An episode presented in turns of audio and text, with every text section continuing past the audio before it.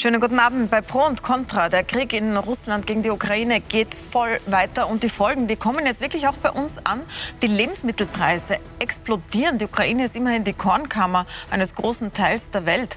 Es wird über Öl- und Gasembargo gesprochen, über Ölembargo tatsächlich recht konkret, auch in Österreich. Und es wird diskutiert über die Frage, soll man jetzt Waffen liefern an die Ukraine, damit sie sich besser verteidigen kann? Oder ist das nur eine Verlängerung des Krieges, wenn dann noch mehr Waffen reinkommen? Kommen. Über diese Fragen diskutiere ich heute mit dieser Runde. Ich begrüße herzlich Martin Frick, Direktor des Global Office in Berlin des Welternährungsprogramms der UNO. Sie sind zuständig für Österreich, Liechtenstein und Deutschland und beschäftigen sich sehr damit, was das mit unseren Lebensmitteln und vor allem auch mit dem Hunger in der Welt und in der Ukraine zu tun hat. Danke fürs Dasein. Ich begrüße herzlich Mona Dutzter. Sie ist Rechtsanwältin in Wien, war für die SPÖ im Nationalrat und Staatssekretärin. Schönen guten Abend. Eva Ernst Djecic ist äh, Abgeordnete im Nationalrat der Grünen, Sprecherin für Außenpolitik und beschäftigt sich sehr mit diesem Konflikt. Kommt ursprünglich aus Polen, das ist auch eine Perspektive, die Sie einbringen können. Melina Czakarowa ist Politikwissenschaftlerin, Direktorin am Institut für Europa- und Sicherheitspolitik hier in Österreich. Und ich begrüße aus Straßburg zugeschaltet, weil dort tagt gerade das Europaparlament, Harald Wilimski, EU-Abgeordneten der FPÖ. Schönen guten Abend. Ich würde gerne beginnen mit dieser Frage der Lebensmittel. Es hat heute die Bundesregierung einen Gipfel einberufen, um ähm, Strategien zu entwickeln, wie man damit umgeht, dass tatsächlich die Lebensmittel wahnsinnig viel teurer werden aufgrund dieses Krieges. Herr Frick, jetzt ist die Ukraine die Kornkammer Europas, sogar eines Teiles der Welt. Ähm, geht uns demnächst das Mehl aus, wenn dieser Krieg weitergeht? Nein, das ist nicht der Fall. Ich glaube, das ist auch sehr, sehr wichtig zu sagen. Wir haben keine Versorgungskrise. Es sind genug Lebensmittel da.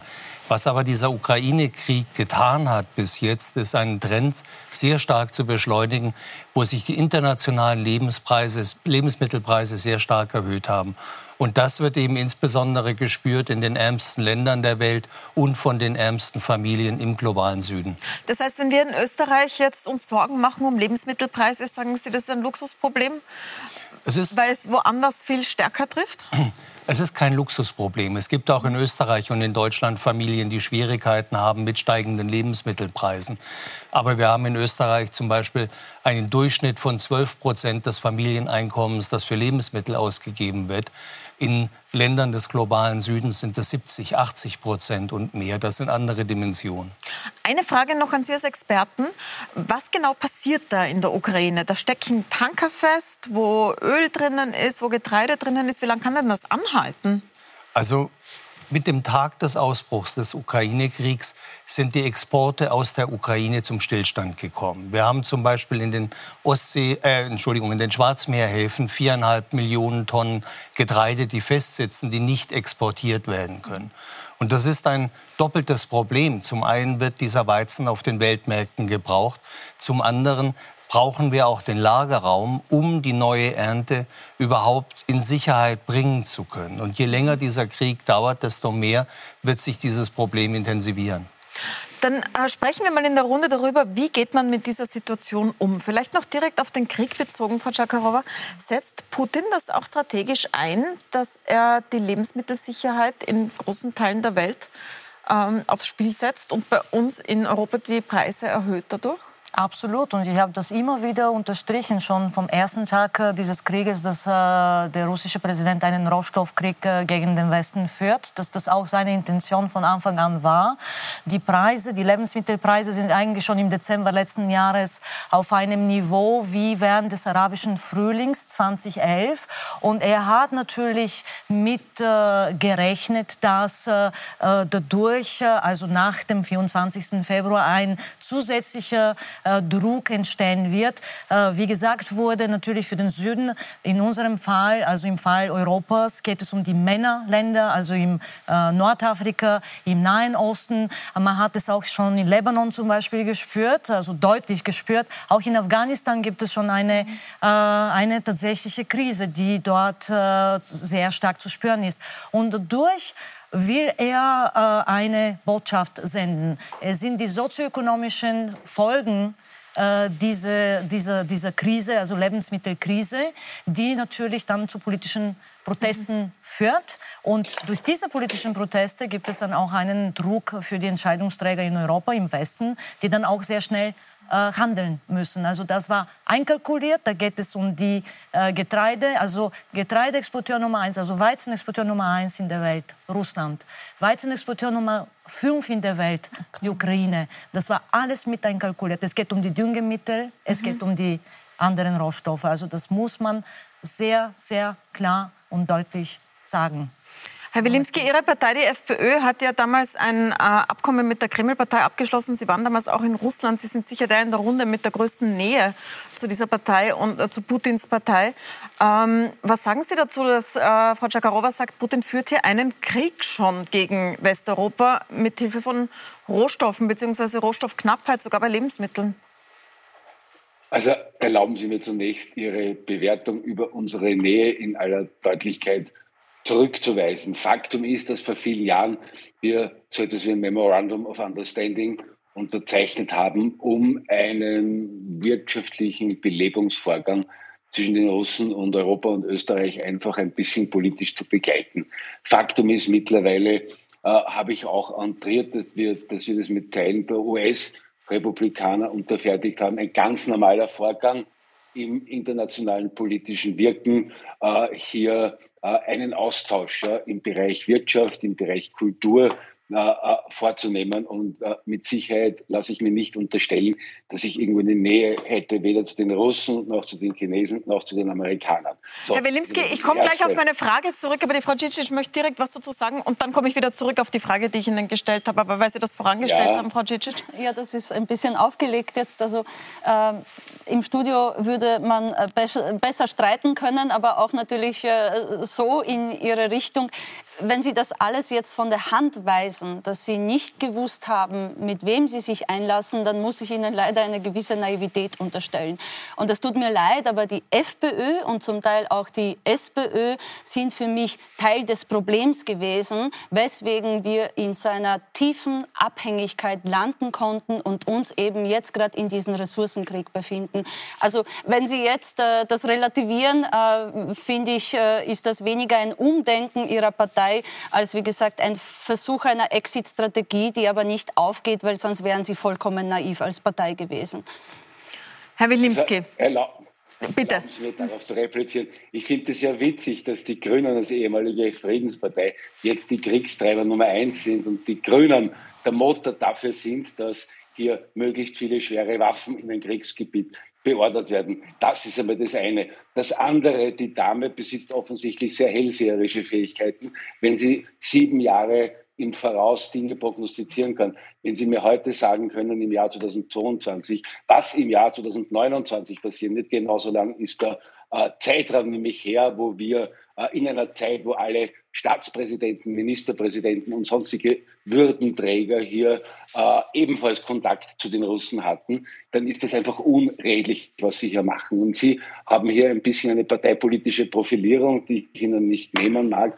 Aber es ist, erlauben Sie mir das, ja auch nicht Ausdruck besonderer politischer äh, äh, äh Distinguiertheit und auch äh, äh sage ich, Souveränität hier derart simple und aus meiner Sicht naive Dinge uns zu unterstellen, die mit der Faktenlage überhaupt nichts zu tun haben. Ich komme darauf zurück. Ja. Also Herr Berlinski, so schwer war es nicht, weil 2015 war die Krim ja schon annektiert, also da war das ja schon im Gange. Jeder hatte einen Aber Kooperationsvertrag wie Sie. Also Kommen wir auf, die, auf, diese Frage. Also Sie sagen jetzt, Sie distanzieren sich ja jetzt. Ähm, was sagen Sie dazu, dass Putin, so wie Frau Tschakarova sagt, den Westen mit einem Rohstoffkrieg unter Druck setzt? Wie soll man darauf reagieren?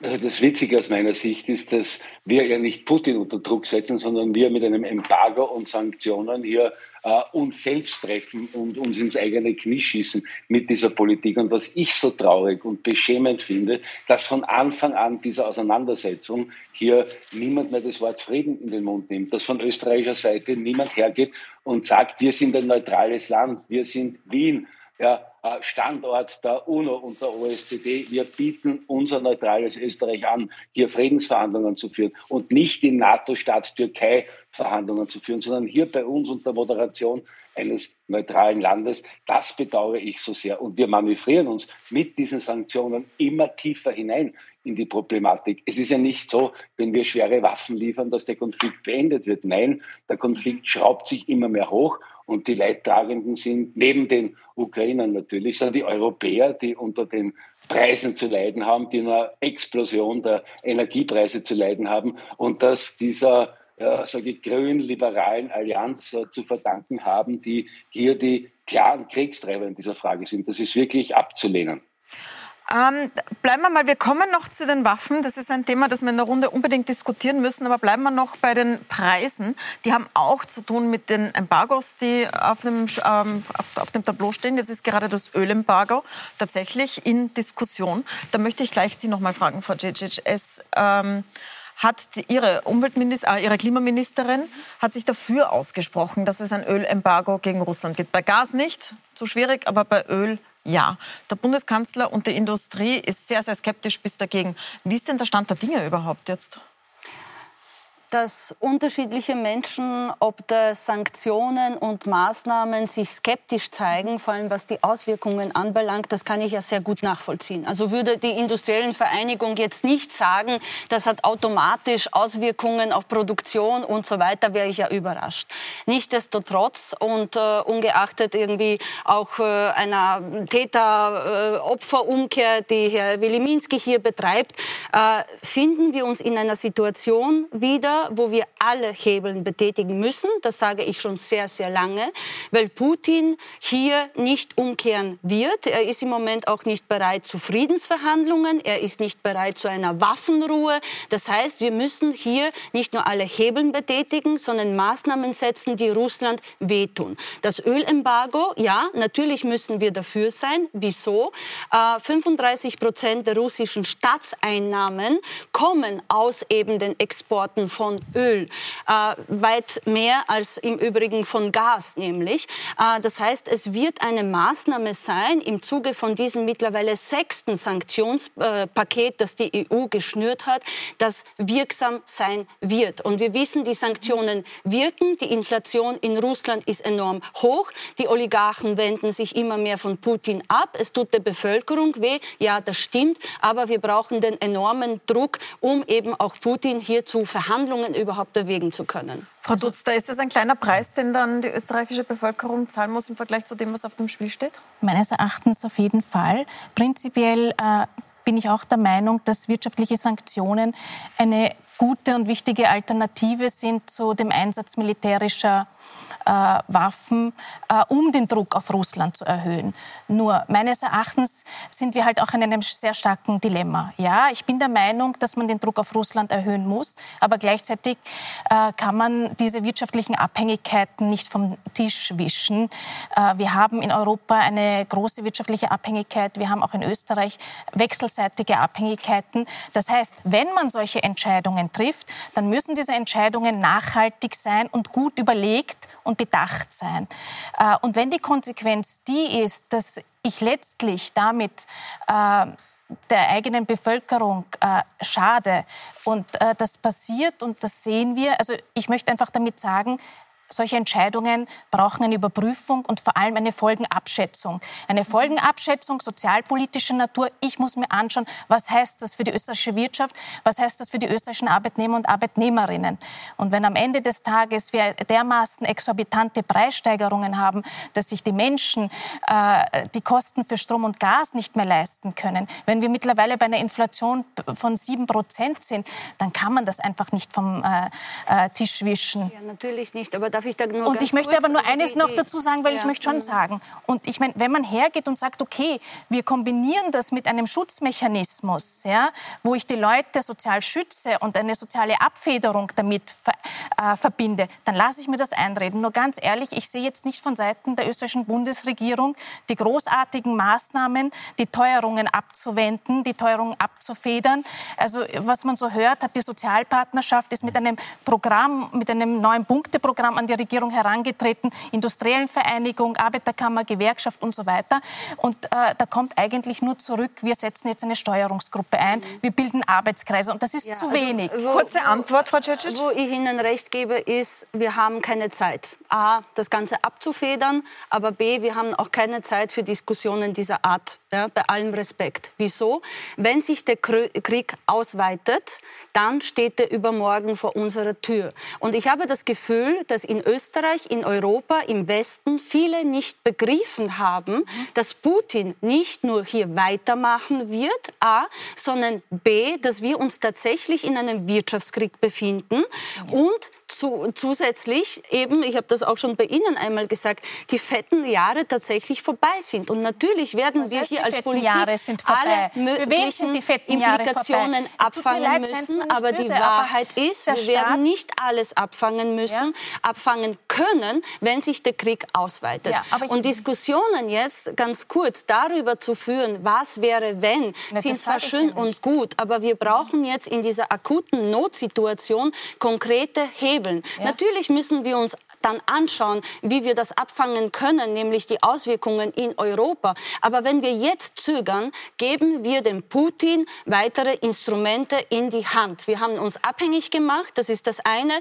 Er droht uns nicht nur sozusagen mit Flüchtlingsbewegungen, mhm. mit Energiekrise, ja. mit äh, Hungerkrise, sondern er wird einfach Wo auch sind, weitermachen. Ja, Sie, Sie, Sie also, noch kurz eine Antwort von ja. Ihnen, Frau Dutzter, bitte. Wenn Sie sagen, wir müssen rasch handeln, wo, wo sind die raschen äh, Maßnahmen, um die Teuerungen abzuwenden in der, in der Bevölkerung. Wo sind die? Ich, also ich sehe sie nicht. Der Staat hat durch diese Preissteigerung, durch diese Inflation einfach Milliarden Mehreinnahmen. Ja? Die werden nicht zurückgegeben. Es gibt kein Entlastungspaket. Gleichzeitig wird die CO2-Steuer äh, soll in Kraft treten, die eine Überwälzung auf die Mieter bedeutet. Gleichzeitig kommt von Seiten der ÖVP die Forderung, man möge auf Lohnerhöhungen verzichten, um die Inflation Gut, also ich bin nicht vorzubeugen. Ja, das mag, mag schon also ich bin nicht aber hier, ich möchte nur eines um sagen dieses Öl, dieses Ölembargo, lassen Sie mich auch einmal äh, ja. reden. Sie haben mhm. jetzt lange geredet. Dieses Ölembargo. Ja, ich muss in Wirklichkeit abwägen, was ist der Nutzen und was ist der Schaden. Ja? ich bin der Meinung, dass der Schaden enorm sein wird für arbeitende Menschen in Österreich. Mhm. Und das kann man einfach nicht einfach so dir nichts, mir nichts Wie die Augen Sie den Krieg beenden? Also ja? bevor ich wir möchte mal die Frau Czakarowa fragen. politischen Geplänkel verlieren, weil ich finde, dazu ist die Situation einfach viel zu ja, heikel. aber Ihnen ist offenbar egal, wenn sich die Menschen einfach nicht mehr leisten können, Ressourcenkrieg, der betrifft auch die Bevölkerung in Österreich. Darf ich Sie das beide Erste, kurz unterbrechen? ich möchte mal nachfragen. Stoppen, da kenne ich keine Antwort der SPÖ. Frau was ist Ihre Antwort bitte? Was ist Ihre Antwort? Sagen Sie mir mal Ihre Antwort.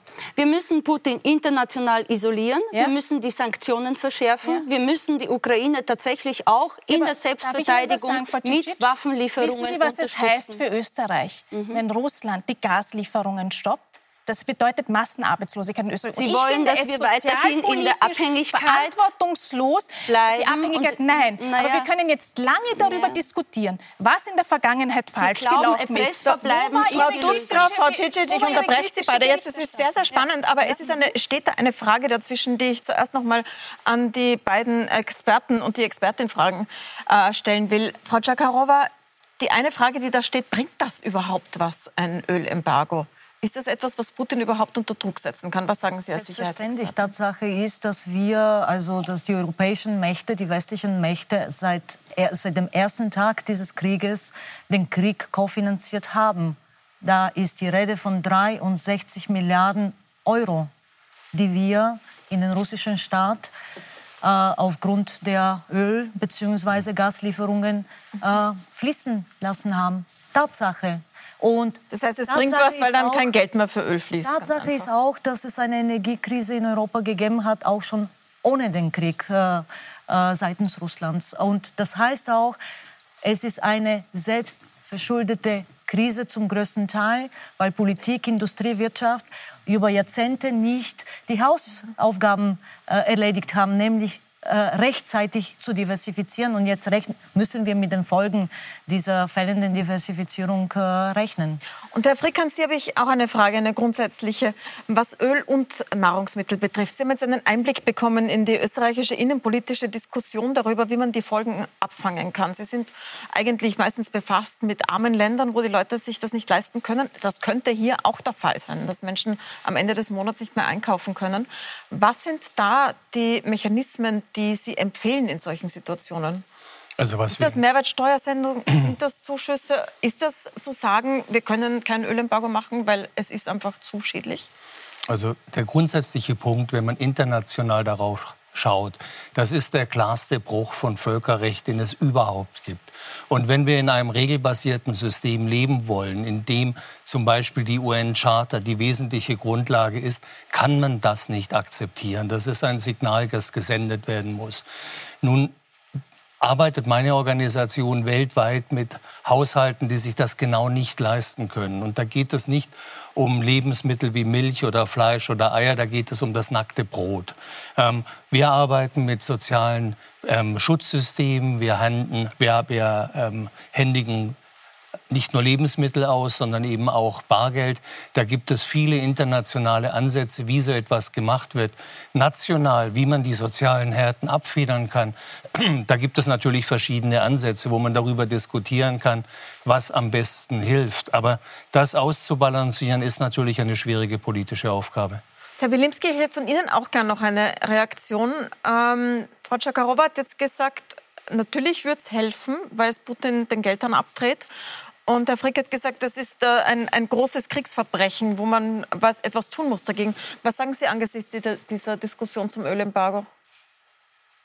Also ich lese wiederum von Experten, aber Experten sind halt generell Menschen mit unterschiedlichen Meinungen, dass Putin das Ölembargo nicht sonderlich treffen wird, sondern einfach die Verkäufe Richtung China und Indien gehen werden. Ich hätte nach dem Disput der beiden Damen äh, zwischen der Sozialdemokratie und den Grünen. Die Dame von der Sozialdemokratie auch gerne gefragt, was tut denn das Rote Wien, um diese Teuerung aufzufangen? Auch da gäbe es Instrumente von der Wien Energie über die Preise im kommunalen Wohnbau, die Menschen zumindest temporär zu entlasten. Auch im Roten Wien sehe ich gar nichts, was an Entlastungen hier bringt. Die einzigen, die es in Europa, darf ich noch kurz so sagen, die es in Europa gemacht haben, waren die Ungarn mit Viktor Orban, der hat den Benzinpreis gedeckelt. Das war schon einmal ein Versuch, hier die Menschen nicht in voller Härte zu treffen. Aber wir sehen bereits bei äh, der Diskussion Embargo und Sanktionen, wir treffen uns größtenteils selbst damit. Wir schießen uns ins Knie. Und das ist aus meiner Sicht nicht effektiv, sondern ich bleibe dabei. Das einzige Ziel kann es nur sein, zu deeskalieren, diesen Krieg wegzubekommen, irgendwo eine internationale äh, Aktion gemeinsam zu starten, ja, Putin auf einen Verhandlungstisch zu bringen und hier eine Lösung zusammen zu bringen, die im Interesse der Menschen ist. Weil äh, diese kriegerische Situation spielt in Wahrheit den US-Amerikanern voll in die Hände. Ja, sie verkaufen jetzt ihr US-Fracking-Gas zu einem wesentlich höheren Preis. Äh, sie sehen ein wirtschaftlich ramponiertes Europa. Die NATO wird gestärkt, die Budgets für die NATO werden entsprechend angehoben. Die Amerikaner sind hier die lachenden Dritten leider in dieser Situation. Europa äh, ist jener Bereich, der hier sich aber mit voller Wucht selbst ins Knie schießt und dazu noch zulässt, dass ein Krieg vor unseren Türen und, und vor unseren Toren stattfindet, der ehrlich gefährlich ist. Und ich teile hier die Einschätzung jener deutschen Prominenten und Intellektuellen, die in einem offenen Brief vor einer Eskalation bis hin zu einem Weltkrieg waren. Und das muss man sehr, sehr ernst nehmen. Herr Wilinski, diskutieren wir da weiter. Ich komme dann später noch mal ja. zurück darauf, wie man die Teuerungen abfangen kann und was man für die österreichische Bevölkerung auch zur Ernährungssicherheit tun kann. Aber greifen wir das mal auf. Es gibt jetzt diese Diskussion nicht nur in Deutschland, aber dort besonders. Soll man der Ukraine weiterhin Waffen liefern? Vor allem soll man Panzer liefern. Und in Deutschland hat sich eine Gruppe von Intellektuellen zusammengetan. Da ist Alice Schwarzer dabei, da ist Martin Walser dabei, da sind Kabarettisten dabei und Schauspieler, ähm, die sagen, wenn man das tut, also wenn man der Ukraine militärisch hilft, dann riskiert man einen dritten Weltkrieg und das ist diese Lage nicht wert.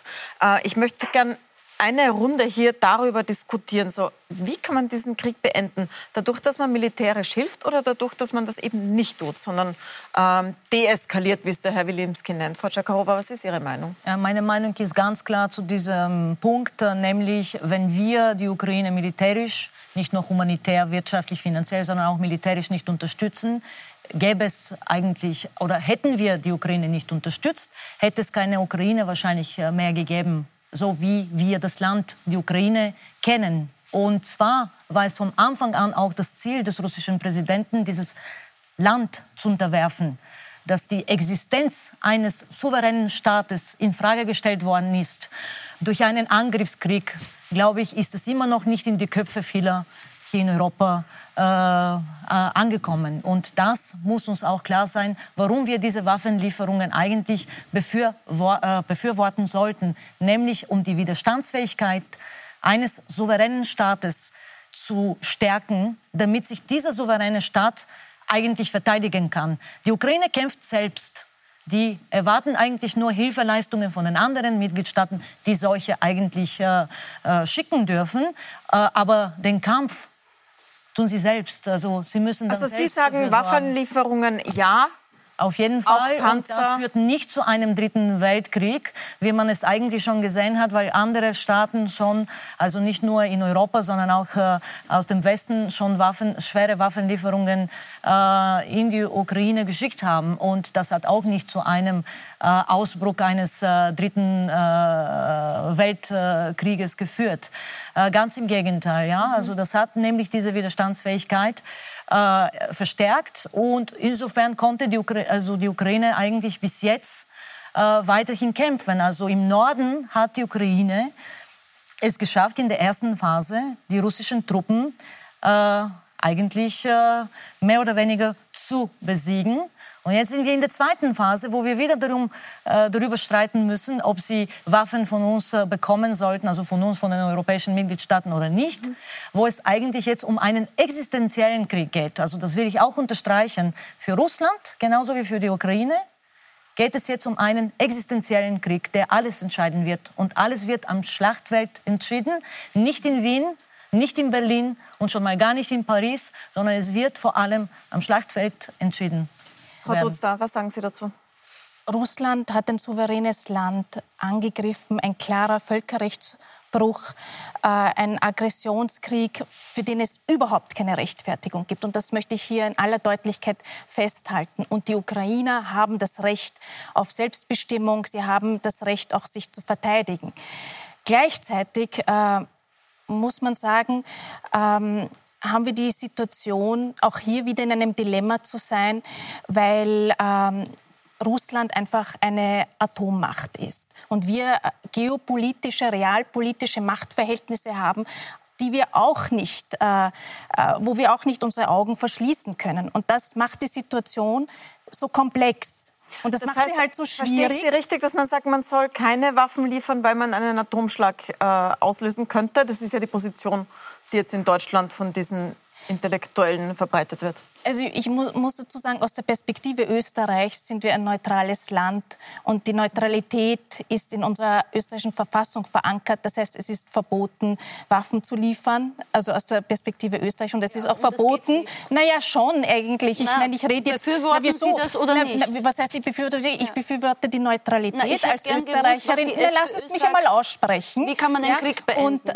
dass Österreich sich humanitär enorm engagiert, hier Hilfsgüter liefert, es ein enormes humanitäres Engagement gibt. Was ich eben sagen möchte, ist, dass wir hier in einer unheimlich schwierigen Situation sind, wo wir ähm, fragen müssen, ob dieses militärische Wettrüsten letztlich äh, zu diesen Lösungen führt und zu diesem Ergebnis führt, dass hier schnell der Krieg beendet wird. Und meines Erachtens besteht tatsächlich die Gefahr eines Flächenbrandes, den man äh, nicht unterschätzen darf. Die tatsächliche Problematik, dass wir die Gefahr haben, äh, dass hier ein Weltkrieg ausgelöst wird. Und was ich nicht will, ist, und das Schlimmste, was passieren kann, ist, dieser, dass dieser Krieg von Dauer ist, dass wir ein, ein Gewöhnungseffekt eintritt, dass wir uns an diesen Krieg gewöhnen und dass dieser Krieg Krieg normal wird und dass das öffentliche Interesse nämlich mhm. abnimmt und dass dann wir ein, ein zweites Syrien mitten in Europa haben. Und das ist etwas, Ich hätte noch gerne eine denke, Antwort, Frau Dutzler, ja? weil wir machen dann eine Pause. Ich hätte noch gerne eine Antwort von Ihnen, Frau Cicic. Ja, ich hätte gerne eine Antwort endlich von der SPÖ. Die SPD und Herr Scholz sind ja da schon ein bisschen weiter als die österreichische Sozialdemokratie. Das ist eine, eine Friedensbewegung. Naja, äh, weswegen? wir sind natürlich für Abrüstung. Wir sind für nachhaltigen Frieden. Aber man muss sich schon fragen, Welche was bedeutet heute, dass ja. nie wieder, dass wir alle nach 45 nämlich groß äh, als Appell ausgerufen haben, wenn wir die Selbstverteidigung der Ukraine nicht unterstützen, unterstützen. Und wenn wir tatsächlich glauben, gegen diese faschistoide Ideologie von Putin. Gegen diesen völkerrechtswidrigen Krieg können wir mit einer Peace-Fahne irgendetwas Wer ausrichten. Von einer Und genau das ist das Problem, ja? diese Relativierung, ja. dieses Glauben, ja. dass wenn man sich weiterhin in der Abhängigkeit und in der Erpressung irgendwie äh, versteckt, dass es dann besser wird. Nein, es wird nicht besser. Da gebe ich Ihnen vollkommen recht. Der Putin beobachtet jetzt ganz genau, was tun wir in Europa und wie weit kann er gehen. Und wenn wir jetzt jetzt nämlich äh, die Ukraine dazu aufrufen, zu kapitulieren mehr oder weniger, uns einfach aufzugeben, dann ist das für einen Putin, der eine imperiale Mission und einem äh, Größenwahn unterlegen ist, nur eine Einladung, Einladung weiterzuziehen. Frau wir sprechen Das ist genau darüber. der Punkt. Und wie gesagt, das, da ist die SPÖ einfach nicht konsequent und denkt nicht Wir sprechen gleich darüber weiter. Mich interessiert auch Ihre Antwort darauf, Herr Wilimski. Und wir sprechen auch darüber, was man denn nun tun kann, um äh, die Folgen bei uns, also hier in Österreich, die explodierenden Lebensmittelpreise, die Energiepreise wieder runterzubekommen, was die richtigen Programme sind. Also bleiben Sie dran, wir sind gleich wieder da.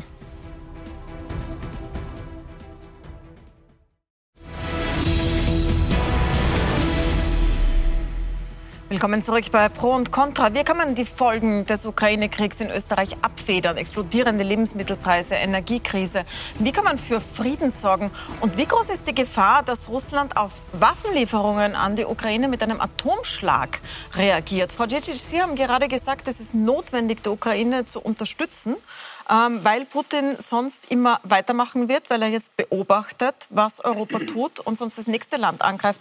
Herr Wilimski, ähm, was ist denn Ihre Antwort darauf? Also man hat ja bisher auch nicht viel erreicht bei Russland damit, dass man ähm, sich nicht eingemischt hat. Also zunächst erachte ich das, was die Frau Staatssekretär Außendienst Zutzel gesagt hat, als in weiten Bereichen für richtig und gut nämlich wirklich davor zu warnen, dass hier eine Eskalation stattfinden kann und wir alle sehr, sehr wachen Auges sein sollten und müssen, dass diese Eskalation nicht, standet, nicht stattfindet.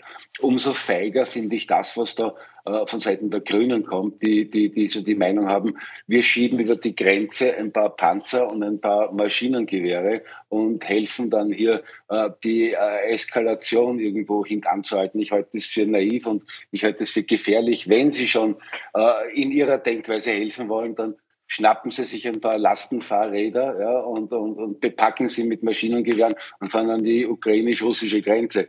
Ich habe das ein bisschen humorvoll gesagt, um die, die Perfidie dieses Gedankens hier äh, auf den Punkt zu bringen. Vergessen wir bitte nicht, die Russen sind eine Atommacht. Und je mehr wir hier Öl ins Feuer gießen, desto mehr ist auch das, wovor diese deutschen Intellektuellen und Prominenten in diesem offenen Brief warnen, tatsächlich auch äh, äh, auf der Agenda oben. Und wir sollten alle wirklich wachen Auges sein und statt den Ruf nach mehr Waffen immer wieder erschallen zu lassen, endlich hier äh, mit einer Stimme sprechen und Putin an einen Verhandlungstisch in einem neutralen Land zwingen, um diesen Wahnsinn zu beenden, der auch ja, auf unsere Kosten vollgeht und in Europa und in Österreich die Menschen für eine sehr, sehr schwierige Situation stellt. Herr Wilimski, die Frau Czakarowa neben Ihnen ähm, lacht hier dazu. Sie können gleich reagieren, Frau Cicic, aber Frau Czakarowa, äh, was sagen Sie zu dieser Gefahr, dass äh, Europa durch Waffenlieferungen einen Atomschlag und einen dritten Weltkrieg provozieren könnte?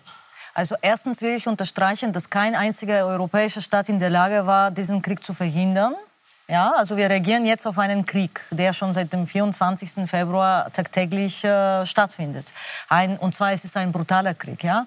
Zweitens werden keine Waffenlieferungen auch äh, die Verwendung von taktischen Nuklearwaffen verhindern, wenn sich der russische Präsident dazu entschließt. Und er wird sich eigentlich dazu entschließen, nicht weil die europäischen Staaten äh, Waffen in die Ukraine liefern, sondern weil er die Erfolge äh, im Osten des Landes vor allem. Äh, das ist jetzt die zweite Phase. Also im Norden hat er keine, äh, keine Erfolge verzeichnet, weil er dann diese Erfolge nicht äh, erzielt. Das heißt, Sie sagen, dass das Russland das selbst entscheidet, egal was Europa genau. macht oder nicht. Was sagen Und Sie ich will noch dazu sagen, kein europäischer Staat wird in der Lage sein, den russischen Präsidenten oder Russland dazu zu zwingen, äh, zu irgendwelchen Friedensverhandlungen. Also es gibt momentan Gespräche, aber in Wirklichkeit keine Friedensverhandlungen. Und die werden erst dann anfangen, wenn der russische Präsident und der ukrainische Präsident hochwahrscheinlich zusammensitzen. Also wir sind sehr, sehr weit entfernt von irgendwelchen Friedensverhandlungen. Frau Dutzter, also wieso sollte ich Putin möchte, darauf hören, was Europa sagt überhaupt in ja, dieser Frage? Wissen Sie, ich möchte halt in dieser Debatte schon auch anmerken, dass sich alles um diese Frage dreht, Waffen ja, Waffen nein, Panzer ja, Panzer nein. Und wissen Sie, wir haben jahrzehntelang eine Friedensordnung gehabt. Jahrzehntelang war es üblich, dass wir alle für Abrüstung waren, alle für internationale Verträge der Abrüstung. Und für mich ist es in Wirklichkeit beunruhigend und erschreckend, dass, dieses, dass diese Ordnung jetzt von heute auf morgen so zusammenbricht und Menschen, die jahrzehntelang auf Friedensdemonstrationen waren, das zählt alles nichts mehr. Das gilt alles nicht mehr. Und ich möchte nur eines sagen. Äh, Krieg als einziges Mittel, äh, nämlich zur Friedenssicherung, seien Sie mir nicht böse, aber das ist ein Rückfall in eine barbarische, archaische Zeit. Und, ich, und es ist für mich diese Kriegsrhetorik, diese Kriegslogik, wir denken nur mehr in Kriegsmustern, das ist beunruhigend, das macht, das, das wirklich, das hinterlässt wirklich Angst und ist beunruhigend und ich möchte das einfach nicht so hinnehmen. Ich möchte nämlich abseits der Kriegslogik auch anders denken können, andere Perspektiven entwickeln können. Mhm. Und mich stört halt, dass diese permanente Einschränkung gegeben ist. Herr Frick, wollen Sie da direkt was dazu sagen? Also nur zwei kurze Bemerkungen. Das eine ist, der Krieg zwischen Russland und der Ukraine ist nicht die Eskalation einer Spannung zwischen zwei Ländern, sondern der Überfall eines Landes auf ein anderes souveränes Land. Und es fehlt ja wirklich nicht an Bemühungen, Friedensverhandlungen ähm, zu initiieren. Der Generalsekretär der Vereinten Nationen war sowohl in Moskau als auch in Kiew. Es gibt momentan diese Bereitschaft nicht. Aber es ist nicht so, dass nicht alles getan werden würde, um Putin, um Zelensky an einen Verhandlungstisch zu bringen. Es gibt aber die Bereitschaft nicht seitens des russischen Präsidenten.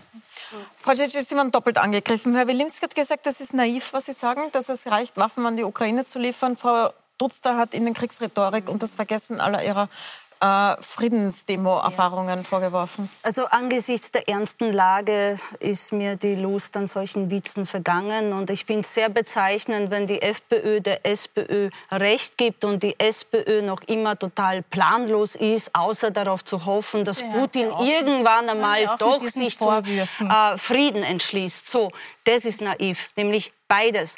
Bei der FPÖ ist es ja so, dass sie ja durchaus neben dem Kooperationsvertrag, das um den Selfies äh, in Moskau ähm, abgesehen, ja ein Interesse haben könnte, dass sich nämlich eine Autokratie, wie Putin sie im Sinne hat, auch ausbreitet. Da sind sie wahrscheinlich Brüder im Geiste. Bei der SPÖ dagegen, ja, alle Friedensaktivitäten in Ehren. Ich mhm. denke auch besonders die Grünen kommen ganz stark aus der Friedensbewegung ja, und das zu Recht. Aber man muss wissen, wann ist diese rote Linie überschritten? Und wann haben wir es, wie jetzt, mit Faschismus zu tun, mit einer Ideologie, die nicht bereit ist, hier sich überhaupt auf Verhandlungen einzulassen, sondern die foltert, die mordet, die vergewaltigt. Und da komme ich dagegen nun mal nicht mit einer Friedensdemo an. Das ist genau der Punkt. Und das ist ein Paradigmenwechsel. Und das ist für uns Grüne wirklich verdammt schwer, hier diese Entscheidung Entscheidungen auch zu treffen, weil wir laden so oder so Schuld auf uns. Frau Wenn wir Waffen liefern, dazu sagen, dass ist das natürlich oder hat das zur Folge, dass damit Menschen umgebracht werden. Auf der anderen Seite ist die Schuld nicht größer, wenn wir uns jetzt zurücklehnen im restlichen Europa und zurück? einfach zuschauen, wie die Wer lehnt Menschen in der zurück? Ukraine weiter abgeschlachtet werden. zurück? Das Schauen ist für mich der Gradmesser. Also es werden sowieso das Waffen ist für mich geliefert. der Gradmesser. Es werden immer Und mehr deshalb, schwerere ja, Waffen geliefert. Klar und Es kommt- konsequent also lassen alles Sie Ihre tun. Frau Dutzka alles zurück- tun im Moment, um Putin Bitte sagen Sie Einhalt mir, wer sich zurücklehnt. Ja, das hätte ich nämlich gern gewusst. Ich sehe in Wirklichkeit permanente Eskalationsstufen, die anderen folgen. Was ist Ihr es werden eben Sagen schwerere. Waffen geliefert. Es werden, es werden, es, es gibt militärische Ausbildung. Und ich frage mich, was ist, Was dann, ist was ist dann der nächste Schritt? Wie wollen was Sie ist der Frieden nächste schaffen? Schritt? Na, was ist Ihre Antwort? Habe ich Ihnen Also, jetzt schon ein paar Mal gesagt. Ich Ich glaube, die Antworten sind gesagt Ihre worden. Ich möchte jetzt nicht wiederholen. Ich möchte aber dazu sagen, Frau genau die Antwort auch von Ihnen gehört. Frau Cicic, bitte. Ganz, nur ganz kurz, nur einen Satz. Also wenn man eigentlich den Frieden wirklich haben will, muss man sich auf Krieg äh, genau und gut vorbereitet haben. Und in Wirklichkeit geht es hier nicht nur um einen Angriffskrieg äh, gegen die Ukraine. Es geht auch um einen Angriffskrieg gegen diese europäische Friedensordnung, die Sie äh, eigentlich genannt haben, die es eigentlich auch nicht mehr gibt, weil der russische Präsident sehr viele von diesen internationalen Verträgen nichtig gemacht hat, indem er eigentlich einen Angriffskrieg am mit 24. Füßen. initiiert und äh, begonnen hat. Also insofern müssen wir uns alle Gedanken darüber machen, dass wir diese Friedensordnung eigentlich ohne das Beenden des Krieges nie wiederherstellen würden. Ich Darf möchte ich- darf gern ich einen Übergang machen, Herr Dutz, Frau Dutz. Und vielleicht auch dazu sagen, Sie sprechen ja nicht für die SPÖ als Partei, da gibt es verschiedene Meinungen. Also Sie sind nicht als Vertreterin der Partei da, weil das jetzt ein paar Mal so rübergekommen ist. keine klare. Aber ich würde gern übergehen. Ich glaube, diese Ja, was Argumente die sind ausgetauscht Linie? darauf, wie man jetzt damit umgeht, mit den Menschen, die davon betroffen sind. Und gern beginnen äh, in der Ukraine. Herr Frick, wie schafft man es, dass die Menschen dort zu essen haben? Aber wie schafft man es auch, dass äh, die Lebensmittel, die dort lagern und verrotten, dort rauskommen? Die Landwirtschaftsministerin in Österreich hat heute sowas wie grüne Korridore vorgeschlagen, damit das Getreide zum Beispiel und das Öl aus der Ukraine rauskommt. Äh, Ist, ist sowas realistisch in einer Kriegssituation? Also wir haben ja in der Ukraine diese merkwürdige doppelte Situation, dass wir natürlich humanitären Zugang zu den eingeschlossenen Städten brauchen. Da leben Zivilisten unter fürchterlichen Bedingungen, brauchen Nahrungsmittel. Gleichzeitig setzt aber dieser Ukraine-Konflikt sich weltweit fort mit Schockwellen bei der Ernährungssicherung. Und es wäre durchaus denkbar, sich zu überlegen, können wir nicht sicheres Geleit für Schiffe fordern, um den Weizen auf die Weltmärkte zu bekommen. Zum Teil versuchen wir über die Schiene das zu ersetzen, aber das sind Bruchteile der Kapazitäten, die Schiffe haben. Sicheres Odessa, Geleit bedeutet was? Bedeutet das, dass andere Staaten das militärisch sichern gegen Russland? Weil derzeit ist ja so, dass Russland humanitäre Korridore weiterhin bombardiert. Also das funktioniert ja nicht. Ja, und wir können momentan nicht mit Schiffen an die Ostseehäfen. Vor nicht so langer Zeit ist am Bosporus eine Seemine aufgetaucht. Wir müssen also davon ausgehen, dass die Häfen vermint sind. Und selbst wenn es möglich wäre, Schiffe sind versichert. Und das Risiko ist so groß, dass jedes einzelne Schiff auf jeder einzelnen Fahrt jetzt 300.000 bis 500.000 Dollar Versicherungsprämie kosten würde. Das ist also auch prohibitiv. Und es besteht ja die reale Gefahr, dass ein Schiff angegriffen wird, dass die Hafeneinrichtungen angegriffen wird. Es ist einfach zu unsicher, um auf dem Seeweg zurzeit Weizen exportieren das zu heißt, können. Sie fordern militärisches Geleit für solche Schiffe. Habe ich das richtig verstanden, wenn Sie sagen sicheres Geleit? Das ist nicht notwendig, wenn beide Kriegsparteien Zusagen geben, dass sie diese Schiffe nicht angreifen werden. Das ist, glaube ich, viel realistischer als militärisches Geleit, denn da wären wir ja genau in der direkten militärischen Konfrontation. Darf ich da nur ganz kurz ergänzen, weil noch immer einige nicht begriffen haben, dass Putin nicht bereit ist für einen Waffenstillstand oder für Friedensverhandlungen. Wir reden gerade darüber, dass es keine humanitären Korridore gibt, dass es keine Ernährung für die Menschen, für die Kinder, für die Frauen vor Ort gibt. Wir reden gerade darüber, dass in Mariupol die Leute eingepfercht, eingeschlossen sind und wir erst verhandeln mussten, dass ein paar Zivilisten rauskommen. Wir reden darüber, dass eine Million Menschen nach Russland deportiert worden ist und wir nicht wissen, wo diese Menschen zum Teil sind. 200.000 Kinder Teilweise Menschen, die in irgendwelchen Lagern landen. In Russland werden jetzt die Kinder zur Adoption freigegeben. Wirklich mein Plädoyer nochmals hier auch in dieser Sendung. Wachen wir auf. Diese Bedrohung hört nicht morgen auf. Und, und wenn wir hier auf? nicht klar und konsequent sind, dann geben wir Putin weitere Instrumente in die Hand, genau diese Bedrohungen, genau ja, diese Verbrechen weiter Meinung, auszuweiten. Das ist genau der springende Punkt. Und Sie sind der Meinung, wenn jetzt militärisch aufgerüstet wird, dann lässt sich ein Aggressor, der unberechenbar ist, der irrational handelt, beeindrucken. Und das ist also diese Angst vor Atom, die kenne ich schon aus Na, meiner Kindheit. Nein, nein, vor 30 Jahren hat Russland schon damit gedroht, immer sie, wieder. Ich habe Sie jetzt immer gefragt, wieder. ob Sie wirklich Und glauben, das ist der falsche Weg. Dass, äh, Wenn Sie mich ein Putin fragen, dann sage ich zur Raison kommt, ja. weil jetzt militärisch aufgerüstet wird. Das würde mich nämlich interessieren. Also soweit wir wissen, ist das russische Militär weit schlechter schlechter aufgestellt logistisch, als äh, wir jemals geglaubt haben, womöglich im Westen. Und ja, sie haben große Verluste, äh, zum anderen auch also zu vermerken. Äh, und mhm. drittens, okay. ja, das stimmt tatsächlich, dass man sich in so einer Situation auch, wie die Ukrainer sagen, entsprechend dem entgegenstellen muss, das heißt, weil alles sie, sie andere glauben? bedeutet aufgeben, ja? Kapitulation, in Kauf nehmen, dass weiter gemordet und gefoltert wird. Sie sind der Meinung, dass äh, man Russland militärisch besiegen kann. Habe ich das richtig verstanden?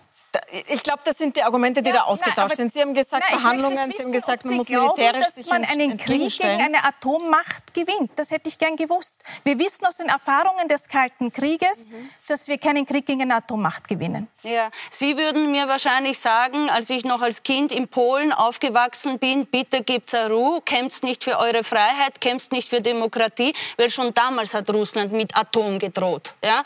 Und genau dieser Zugang, ja. den kann ich nicht gutheißen gutheißen und die können die Ukrainer nicht gutheißen und die ich Leute in Transnistrien und Moldawien und in den baltischen Staaten genauso wenig Danke, Frau Cicic. Ich brauche jetzt noch eine Antwort auf diese Frage, die da im Raum steht. Kann man Russland militärisch besiegen oder stoppen? Ja, das einzige Sie? Land, das wirklich, wirklich kämpft momentan, ist die Ukraine. Und die Ukraine will äh, Russland insofern besiegen, dass äh, die russischen Truppen äh, wieder vom ukrainischen Territorium verdrängt werden. Also es wird auf der ukrainischen Territorium gekämpft nicht auf russischem Territorium, damit es auch klar ist. Ja?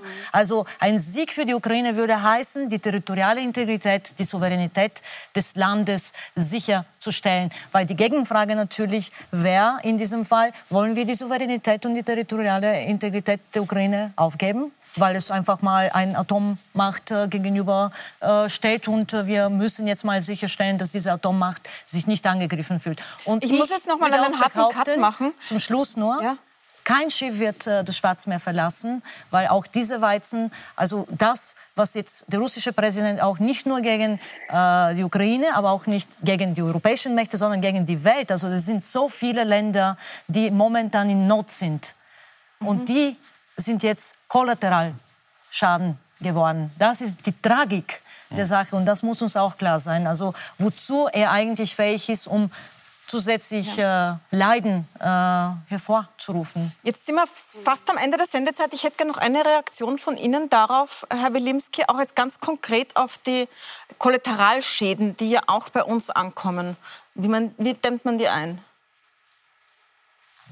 Naja, indem alles, zumindest mal von der Teuerungsseite her, unternommen wird, in den ganz basalen Bereichen äh, Deckelungen einzuziehen, damit äh, jene Menschen, die äh, in den unteren Einkommensschichten sind, nicht unter den äh, exorbitanten Preisen für Lebensmittel oder Energie ja, zu sehr betroffen sind und parallel eben politisch alles zu unternehmen, dass Europa mit einer Stimme spricht, hier Putin an den Verhandlungstisch zu bringen. Ich sehe und orte, wir haben jetzt gerade vier Tage Plenarwoche in Straßburg, die äh, Mehrheit des Hauses, vor allem kommt von grüner und liberaler Seite in Richtung Kriegsrhetorik.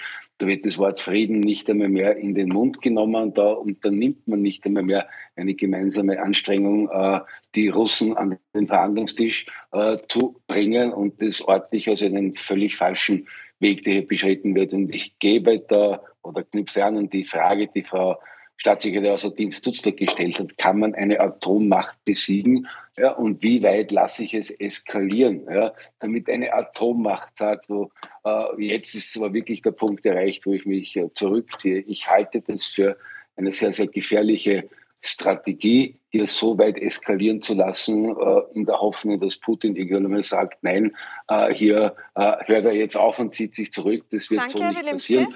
Und da sind die Argumente, glaube ich, ausgetauscht. Ja, richtig. Danke sehr. Ich möchte zum Schluss noch mal mit Ihnen, Herr Frick, den Bogen zum Beginn der Sendung schlagen. Nämlich, was tut man jetzt konkret, um die Schäden in Österreich einzudämmen? Etwas, was die Regierung heute auch vorgeschlagen hat und was in der ganzen EU jetzt im Gespräch ist, dass man einfach sich unabhängiger macht, lebensmitteltechnisch, und äh, brachliegende Flächen, die jetzt äh, quasi von der Natur bewachsen werden, wieder zu landwirtschaftlichen Flächen macht. Das war heute ein Vorschlag von der Landwirtschaftsministerin Köstinger. Ist das aus Ihrer Sicht der richtige Weg? Also ich glaube, wir dürfen auch nicht vergessen, dass wir eine Biodiversitäts- und eine Klimakrise haben und dass diese Maßnahmen ja auch ihre Gründe haben. Wenn wir in Europa von einer Lebensmittelkrise, ich sage das in Anführungszeichen, sprechen, dann müssen wir uns ja auch vor Augen führen. Ich kenne die Zahlen in Österreich nicht, aber in Deutschland landet 80 Prozent des importierten Getreides gar nicht auf dem Tisch. Das wird überwiegend Tierfutter und das wird zum Teil Biosprit. Also da haben wir auch noch große Möglichkeiten auszuweichen, ohne dass wir Jahre und Jahrzehnte von Umweltpolitik wieder in Frage stellen müssen. Dann danke ich Ihnen sehr herzlich. Ähm, danke Ihnen für die sehr engagierte Diskussion. Wir werden das weiter diskutieren müssen, das merke ich schon. Da eine Sendung ist zu kurz. Äh, danke für den Austausch. Ihnen danke ich fürs Zusehen. Pro und Contra ist nächste Woche wieder da oder morgen um 20.15 Uhr auf Puls 24. Und wenn Sie die ganze Sendung noch mal sehen wollen, auf puls24.at finden Sie sie natürlich immer auch als Podcast überall, wo es Podcast gibt. Danke fürs Dabeisein.